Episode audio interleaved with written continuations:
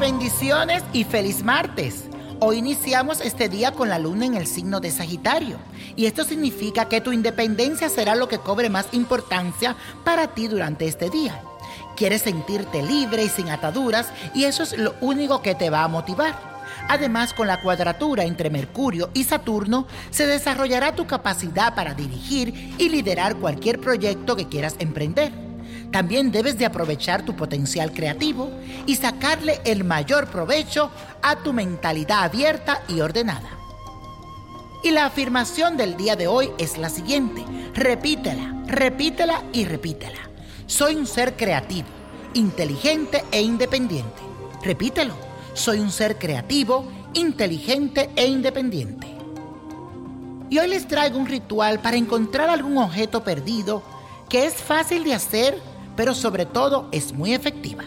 Solo necesitas lo siguiente, una bolsita de tela blanca, sal marina, una foto de un ojo, papel blanco. El primer paso para realizar este ritual será introducir en la bolsa de tela blanca la sal, intentando llenarlo por completo.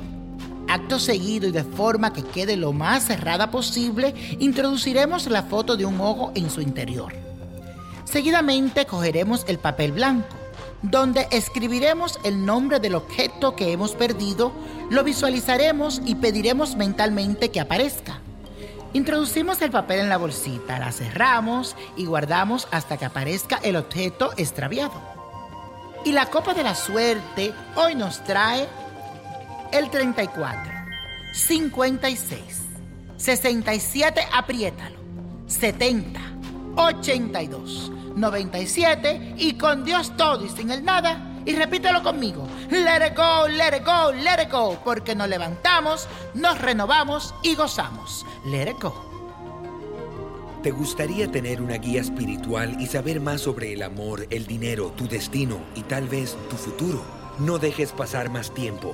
Llama ya al 1-888-567-8242 y recibe las respuestas que estás buscando. Recuerda, 1-888-567-8242. Paquetes desde 2.99 por minuto. Tarjeta de crédito requerida para mayores de 18 años. Solo para entretenimiento. Univision no endosa estos servicios o la información proveída.